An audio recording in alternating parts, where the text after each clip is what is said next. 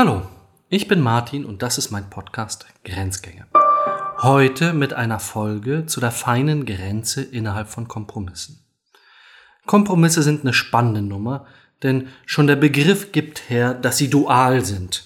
Es ist immer eine Ambivalenz, eine Zweiheit, die ich irgendwie vermitteln muss. Ich habe das eine, ich habe das andere und meine Aufgabe ist es, aus diesen beiden Dingen irgendwas zu machen, was zusammenfällt. Ein drittes.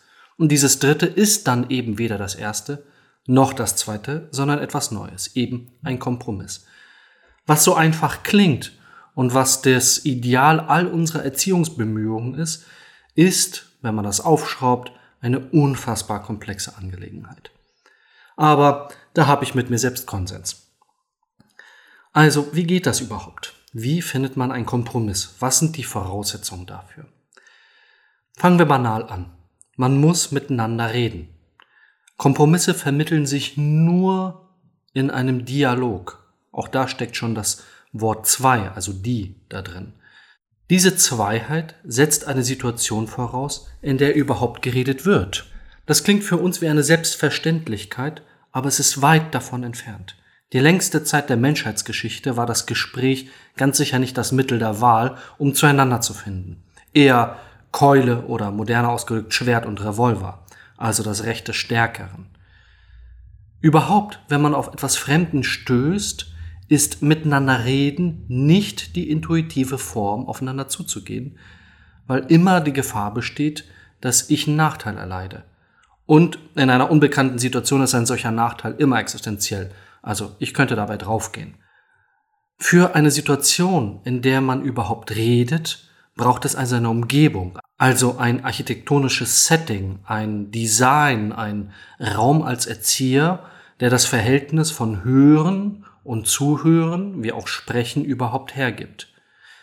Wir können das ziemlich genau datieren auf die Zeit der Griechen, als die ersten großen Redeorte erschaffen wurden. Modern nennen wir das Parlament, also eine Redestätte oder ein äh, Rededing. Diese Voraussetzung lautet, dass etwas Gemeinsames wichtiger ist als die eigene Position, vielleicht sogar als die eigene physische und geistige Existenz. Wenn man das noch weiter präzisiert, kommt raus, dass das, was das gemeinsame Reden bedeutet, überhaupt die eigene geistige und soziale Existenz erst konstituiert. Nochmal, die Alternative wäre Schnauze halten und zuhören. Befehl und Gehorsam. Gesellschaften, in denen das Gespräch keine Rolle spielt. Und diese Modelle werden ja immer wieder in der Science Fiction durchdekliert.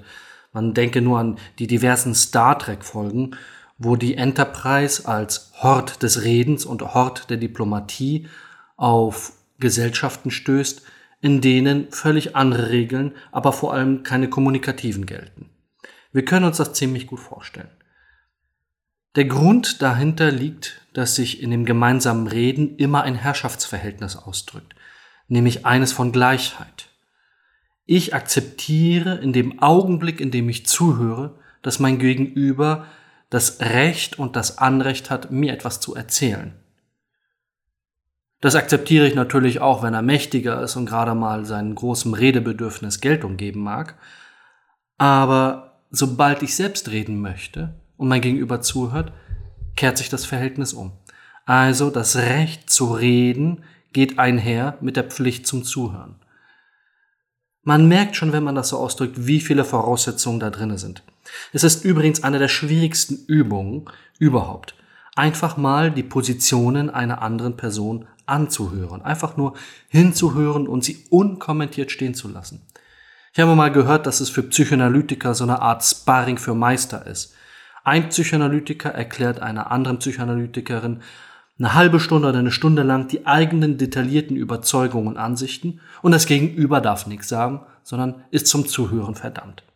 Und dann geht es andersrum weiter. Das ist tatsächlich eine Übung, die für jeder Mann und jeder Frau empfehlenswert ist, aber wir verlieren uns hier. Zurück zu dem Geschehen. Die Gleichheit, die da drinnen steckt, ist ein heiß umstrittener Gegenstand, weil immer die Frage entsteht, woher kommt diese Gleichheit? Es gibt da verschiedene Vorschläge. Ein Vorschlag lautet, naja, sie ist uns angeboren und deswegen müssen wir sie auch genauso verwalten oder behandeln als etwas, was schon immer da ist. Man merkt, dass es irgendwie intellektuell unbefriedigend. Äh, der Grund liegt darin, dass wir über die Herkunft dessen ungern Auskunft geben. Das ist wieder so eine christliche Nummer. Wenn wir gleich gemacht, also geschöpft sind, haben wir eine Seele und folglich die gleichen Rechte. Lassen wir die ganze Schöpfungsnummer weg, fallen auch die gleichen Rechte weg. Zumindest in einer Erklärung. Dann wird es schwieriger. Dann muss man sich darum bemühen zu sagen, es ist angeboren oder es ist irgendwie im Menschen oder am Menschen drinne. Ähm, verwirrend. Aber nichtsdestotrotz, die Gleichheit wird als gegeben vorausgesetzt. Die Gegenposition ist ein bisschen anspruchsvoller. Sie lautet, Gleichheit ist eine Folge von Ungleichheit. Und das kann man wahrscheinlich auch umdrehen. Aber das ist eine Frage für die Ökonomen. Wie sieht das im Detail aus? Im Detail drückt sich das im Begriff der Anerkennung aus. Ein sehr typisches, sehr präzises, sehr deutsches Wort. Anerkennung ist die Synthese von Erkenntnis und Herrschaft. Auf der einen Seite steht die Art und Weise, wie ich überhaupt die Welt sehe und damit natürlich auch die anderen Menschen oder die anderen Gesprächswesen. Und sobald diese Erkenntnis einmal konstituiert ist, entscheidet sie darüber, wie ich diese Welt anordnen möchte. Das kann man sich ganz schlicht wie im Kinderzimmer vorstellen. Und zwar das Kinderzimmer, das zwei Kindern gehört und nicht einem Einzelnen. Tut mir leid für die Einzelkinder, da ist eine wertvolle Erfahrung verloren gegangen, nämlich wie man durch Streit zu Kompromissen kommt. Aber ich reite voraus. Nochmal zurück. Im Kinderzimmer liegen tausende von Dingen herum. Und die Frage, wie diese Dinge angeordnet werden, ist ein heißer Streitgegenstand, den man jeden Tag aufs Neue mit seinen Geschwistern oder seinen Kindern beobachten kann.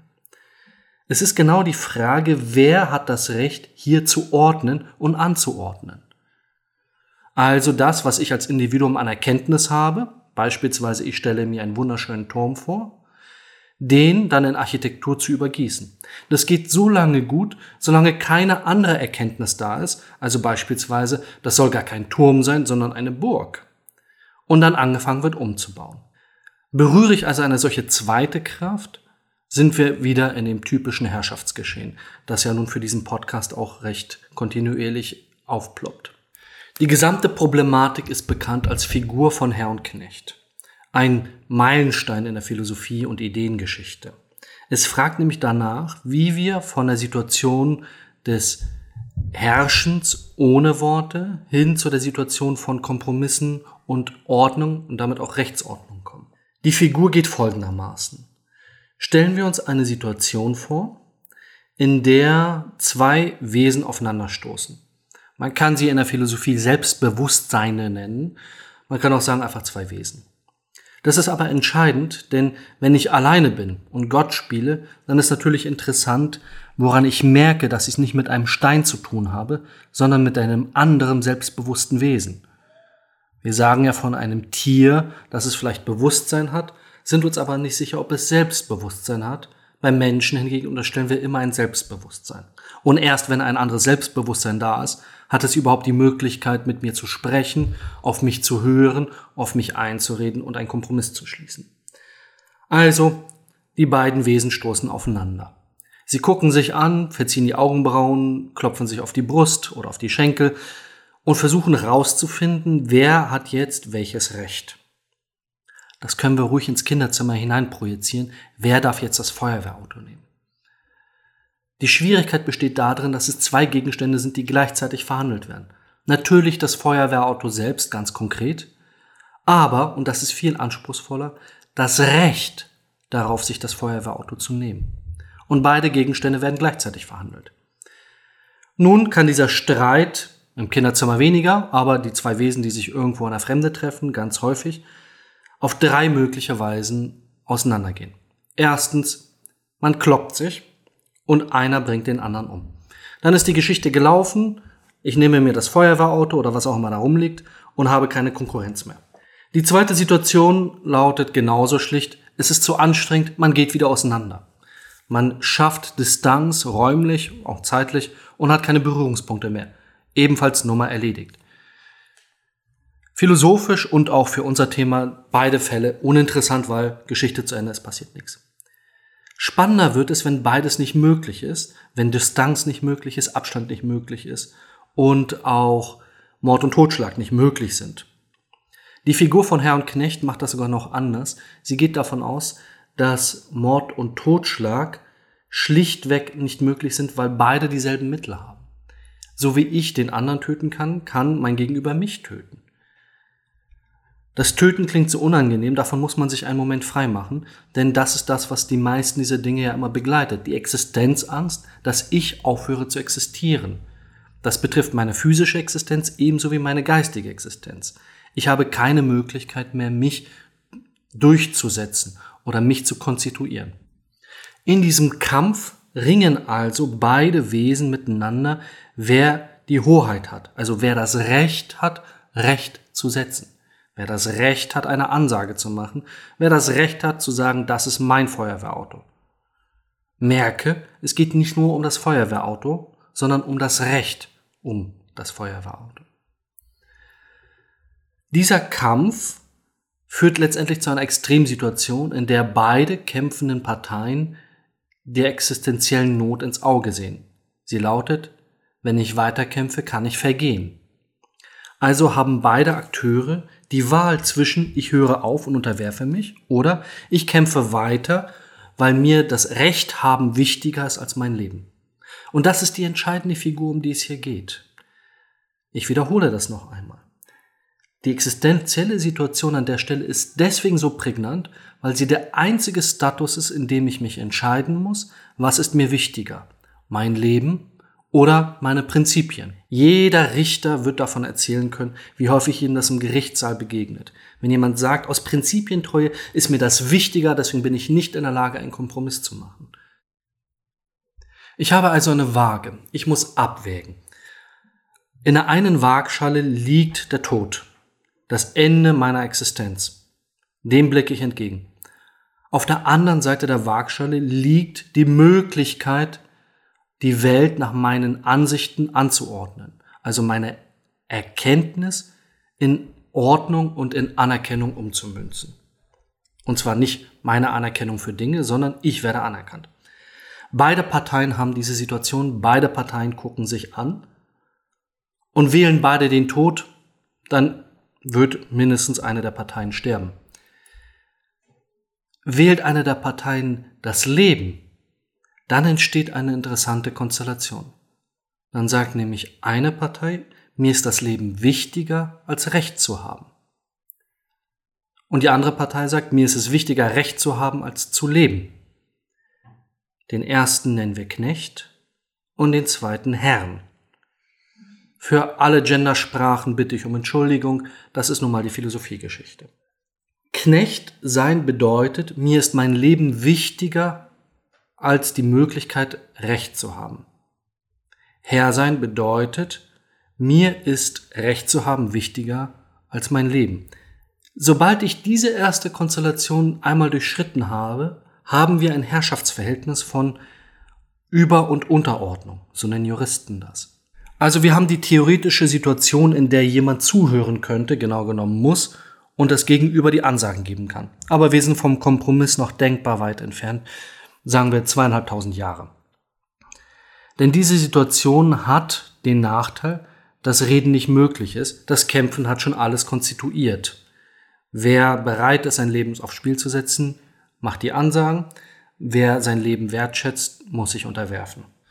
Nun ist die Situation von Herrschaft und Knechtschaft ganz sicher eine stumme Situation, also keine des Redens. Da müssen keine Kompromisse geschlossen werden. Dafür hat man ja gekämpft. Tatsächlich ist aber die Position des Geknechtetseins eine, die dazu führt, dass man sich selbst und seine Umwelt verändert, während die Position des Herrschenden eine unveränderliche ist. Das heißt, die eine Partei entwickelt sich weiter, die andere stagniert. Gut, soweit so nicht schlecht. Aber wie kommen wir jetzt von Herr und Knecht auf Kompromiss? Naja, wir müssen ein paar Dinge überspringen oder zumindest verkürzen. Die Pointe liegt darin, dass man zumindest in dieser Argumentationsfigur verschiedene Entwicklungsstadien hat, die alle vom Knecht ausgehen. Das Knechtsein konserviert zwar das Leben, aber es ist nicht wirklich lebenswert. Also versucht sich das Knechtsein die Lage schön zu reden.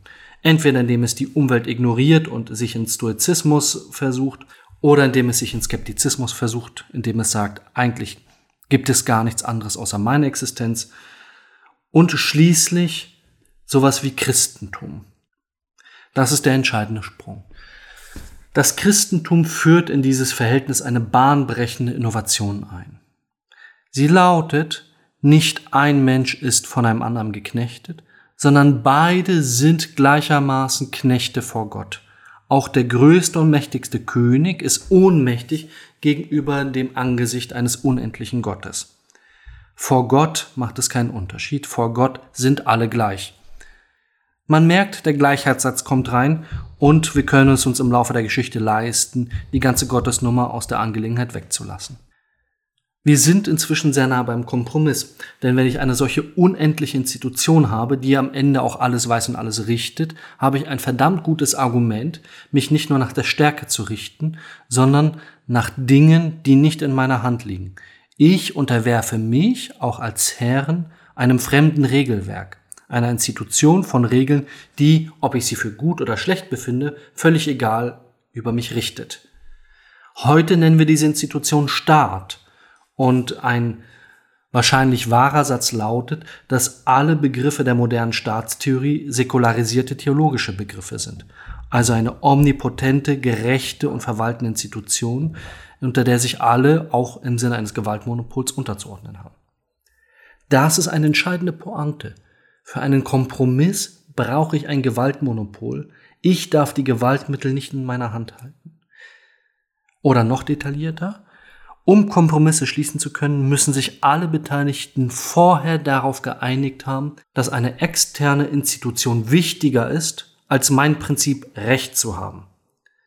Im bürgerlichen Verhältnis ist das der Staat und die Gerichte. Wir unterwerfen uns vor der Geltung des Rechts. Auch das eine säkularisierte Gottesnummer. Wir machen die gerechten und gütigen Gesetze Gottes zu den guten Gesetzen unseres Staates. Für das Verhältnis zwischen Staaten ist das ungleich viel schwieriger, da fehlt die übergeordnete Instanz, tatsächlich fehlt auch der Konsens, wie diese Instanz überhaupt lauten könnte. Zwar hat sich die UN immer wieder vorgeschlagen und sie wurde als solches auch entwickelt und gegründet, tatsächlich aber hat sie nicht die Durchsetzungskraft, weil sie kein Gewaltmonopol hat. Man kann sich das auch nochmal verdeutlichen, dass die UN nichts anderes als eine säkularisierte Papstnummer ist so wie der Papst die richterliche Instanz auf Erden war, die zwischen Könige vermitteln sollte, so ist der UN-Generalsekretär ein säkularisierter Papst, dessen mächtigstes Mittel das Wort ist. Der ausgelagerte gemeinsame Konsens sind die Menschenrechte, also das Verständigen auf ewige gute Dinge. Wie das im Detail funktionieren soll, kann man bei jeder UN-Sicherheitsratssitzung sehen. Es ist wirklich anstrengend. Brechen wir das also mal wieder zurück auf den alltäglicheren Kontext. Ein Kompromiss braucht eine gemeinsame Grundlage, einen gemeinsamen Nenner. Und dieser gemeinsame Nenner darf nicht in einer der beiden Parteien liegen. Nicht in mir und nicht in meinem Gegenüber. Erst dann habe ich die Voraussetzungen geschaffen, in denen überhaupt Verständigung möglich ist. Das ist sozusagen ein Level-up zu der gemeinsamen Sprache, auch gemeinsame Werte. Werden diese aufgekündigt, ist kein Kompromiss mehr möglich, weil die gemeinsame Grundlage fehlt. Wir wissen aus allen Fällen sowohl analytisch als auch empirisch, dass das Aufkündigen der gemeinsamen Grundlage immer zum bewaffneten Kampf führt, also zum Mord und Totschlag. Das ist wiederum das Preisschild dafür, wenn ich keine Kompromisse finde. Die Waagschale, in der der Tod mich anguckt und sagt, ist dir das so wichtig, dass du bereit bist, dein Leben dafür aufs Spiel zu setzen? Und wann immer wir in einer warmen Stube sind und über die Welt klugscheißern, können wir ganz leicht sagen, nein, auf keinen Fall. Aber es gibt genug Beispiele, selbst in unserer heutigen Zeit, wo das doch dann ganz schnell der Fall ist. Also wenn zwei unversehrbare Güter in einem nicht auflösbaren Konflikt zueinander stehen. Ein Beispiel. Der Schutz von Leben, genauer der des ungeborenen Lebens, gegenüber den Schwangerschaftsabbrüchen, der für die Selbstbestimmung und Unversehrbarkeit des Körpers, und zwar der der Mutter stehen. Man kann da nicht von außen analysieren und Kompromisse sind da echt schwierig, weil der Streitgegenstand nicht teilbar ist dann merken wir, wie sehr wir uns daran abarbeiten, dafür irgendeine Form von Umgang zu finden. Und der Kompromiss lautet ja, es ist strafbar, aber Staat verzichtet auf Strafverfolgung. Irgendwie hingebogen. Schwieriger wird es in Situationen, in der diese Güter nicht mal mehr klar benennbar sind. Wahrheiten, vor allem theologisch oder spirituell aufgeladene Wahrheiten. Eine Wahrheit, das ist ihre traurige Gewissheit, kennt keine Kompromisse, sonst wäre sie keine Wahrheit. Die Wahrheit als Wahrheit ist gnadenlos und sie ist eifersüchtig. Sobald irgendwer anderes auftaucht und sagt, ich habe auch eine Wahrheit, ist das eine Konkurrenzwahrheit. Und da gilt der alte Satz von Highlander, es kann nur einen geben. Diese Art von Wahrheiten führen fast immer in Fundamentalismus hinein, und weil man seine eigene geistige Existenz an die Gültigkeit dieser Wahrheit knüpft, ist man auch bereit, sich selbst umzubringen zum Zwecke dieser Wahrheit. Das macht Fundamentalisten und am Ende dann auch Selbstmordattentäter aus. Man sieht, Kompromissfähigkeit ist dort schwer zu erreichen. Denn dafür müssten sie bereit sein, auf diese Wahrheit zu verzichten, oder aber ich müsste bereit sein, deren Wahrheit anzunehmen also das Schaffen eines gemeinsamen Nenners. Da nicht alle Menschen von den Mitteln der Vernunft gleichermaßen Gebrauch machen, gibt es die andere Option. Wir kämpfen darum. Wir sind also wieder inmitten von Herr und Knecht und der Kampf auf Leben und Tod wird zu der entscheidenden Grundlage, ob ich überhaupt die Fähigkeit zum Kompromiss entwickeln möchte oder nicht. Das ist auch die Größenordnung, wenn Gespräche scheitern. Das gilt für Diplomatie zwischen Staaten, man schaue sich den Nahen Osten an, aber auch wenn man das Parlamentarische, also das ewige Gespräch verweigert und sagt, mit dir rede ich nicht. Dieses Risiko sollten sich alle klar machen, die sich für bessere Menschen halten, weil sie die Wahrheit schon gepachtet haben, egal ob links oder rechts, blau oder grün, wie sie das auch immer nennen möchten. Die Botschaft lautet nämlich, wenn ich mit dir nicht rede, hast du auch keine Chance mit Argumenten bei mir irgendwas zu machen. Ich nehme die Voraussetzung für den Kompromiss und beantworte Argumente mit Herrschaft. Das Einzige, was ich bewirke, ist, dass mein Gegenüber lernt und sagt, alles klar, ich habe verstanden, dann geht's ab in den Kampf. Die Diplomaten haben das früh gelernt. Der Satz dahinter lautet, die einzige Möglichkeit, jemals aus Feinden nicht Feinde zu machen, ist das gemeinsame Gespräch. Die Bereitschaft steigt mit der Zahl der Kriegsjahre. In Europa war das der Dreißigjährige Krieg, der erstmals und fundamental diese Erkenntnis in alle Nationen eingetrichtert hat. Wie die moderne Version aussieht, können wir bedauernswerterweise in Syrien oder im Nahen Osten studieren.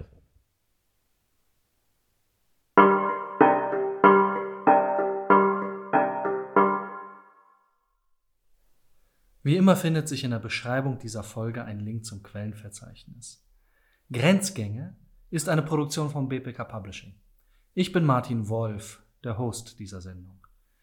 Editing Rafaela Neff, Redaktion Katharina Hesse, Konzeption und Umsetzung Paul Johannes Rossmann.